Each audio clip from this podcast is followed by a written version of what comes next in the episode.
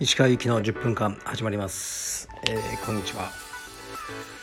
今日2回目です。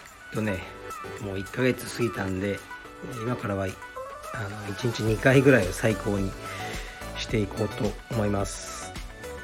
とですね今日は何をやってたかというと、まあ、ずっと朝仕事なんか文章を書く仕事が結構あるんですよね。でそれをやってましたね。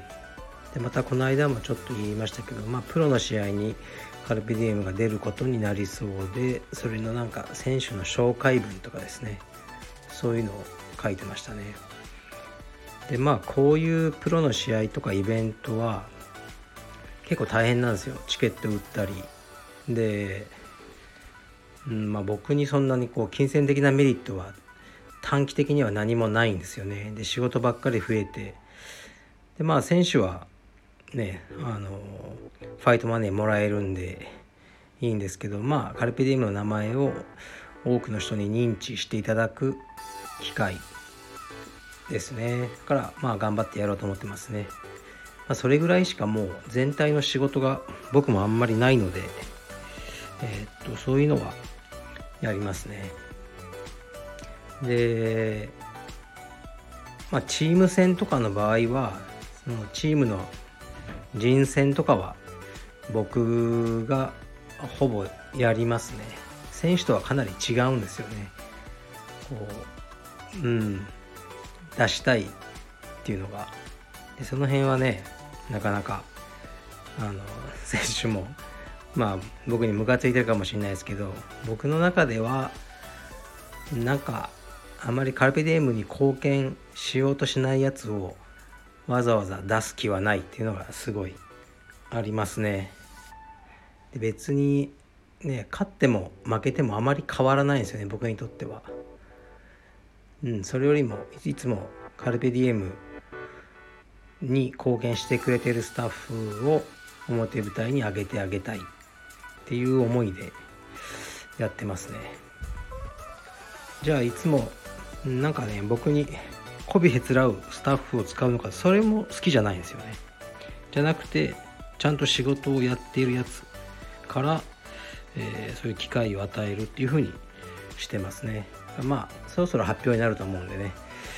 えっ、ー、と少々お待ちください。ということでレター読みます。と3つかな。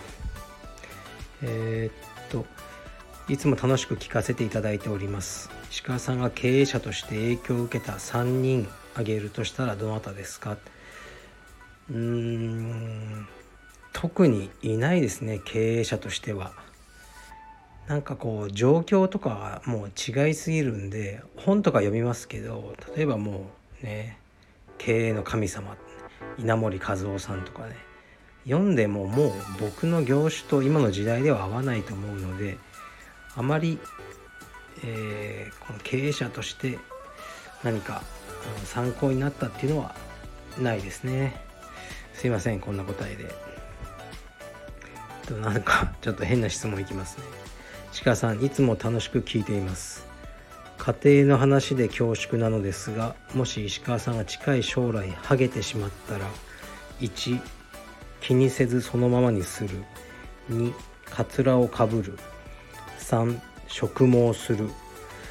いずれの対応になるでしょうか。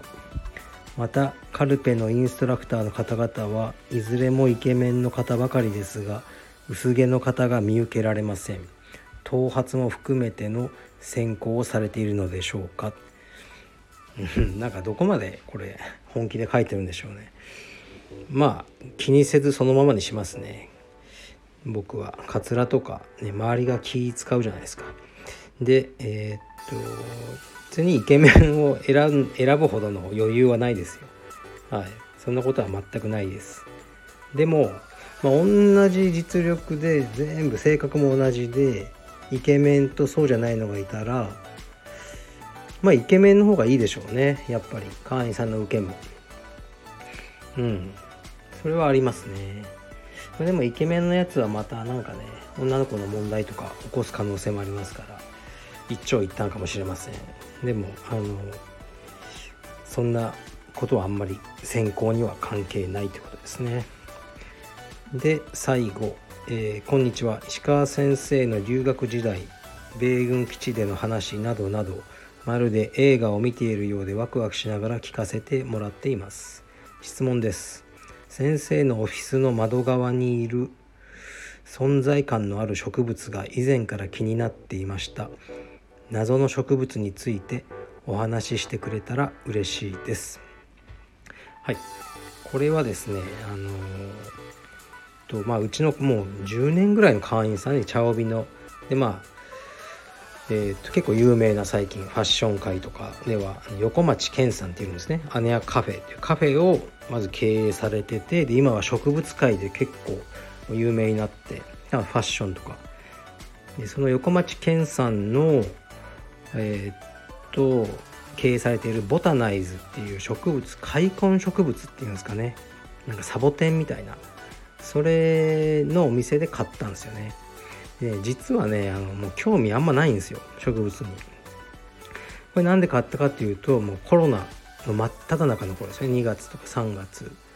でお店うん。でなんかケンさんがもうあのコロナコロナ禍においてもう結構やばいと。その時結構やばそうだったんですよ顔が。だからあのちょっとあの買おうと思って結構高いのをね買ったんですよね。2つ。でもねなんか今もう V 字復活してすごい儲かってるみたいだからちょっとねあの返品しようかなって思ってるとこですね。まあそれは冗談ですけどまああまりあの興味はないと今今のところ。でも手もかからないんでね。ただ置いとくだけで,、うん、でこうやってなんかねみんな気になる人もいるみたいなんで。名前はねあのもういまだに覚えてません。もう20回ぐらいあのケンさんに聞くんですけどなんとかっていう名前ですね。はい。ねちょっと。でもねあの僕はケンさんを人として結構ね尊敬しててあそうそうさっきの参考としてる経営者っていうと、まあ、横町健さんはその一人になるかな。なかなかすごい経営者だと思いますね。で頭がいいです。でえー、っとそうそうだから僕にとってはこの植物はまあ健さんとの友情の証みたいな感じであとコロナの象徴としてずっと、まあ、何十年もね生き続けるらしいんで僕が僕の寿命なんかよりね長く生き続けると思うのでずっとあの僕の部屋の片隅で大した世話もせず生き続けてくれたらいいなと思ってるとこですね。僕花はすごい好きなんですけどね。これ系はそんなに興味ないんですよね。何のためにこれみんな買ってるんだろうとか たまに思うんですけどでもねめちゃくちゃ売れてるらしいんですよね。横町健さんはすごいですよ。はい本当に。あのもう知り合ったというかうちの会社になってくれたのは震災の直後ぐらいだから結構前なんですよね。それからうんやっぱ同じ経営者だから年齢も近いしいろいろ話とかするんですけどうんなんというか頭がいいしこうまあ配慮が気遣いがすごくできる人ですね。いろんな人に対して。だからまあ単純に言うと10年ぐらい付き合ってて嫌な思いをしたことが僕はないっていうそれに尽きると思いますね。ケンさんからなんかうんなんか違和感があることとか嫌な思いを僕はさせられたことは一度もないですね。でそういう人をこれからも大事にしていこうと思います。はいということですね。でえー、っとまたあの、えー、っとこれも宣伝になっちゃうんですけど、えー、なんだっけそうそうあのもうねこれもねいまだにお問い合わせが多い、えー、今日も朝お問い合わせ来てましたけどあのベドウィンコラボのフーディーは作らないんですもう今年はあとあと3年ぐらい作らないですちょっと、まあの思うところあって。でもえー、っとクルーネックのベドウィンコラボクルーネックが、まあ、一応3月ぐらいに、えー、と発売になります。であの撮影とかもいい感じで終わったのでもうそろそろあのビジュアルが出せると思うので、ご期待ください。はいじゃあ今日はこれで最後にします。失礼します。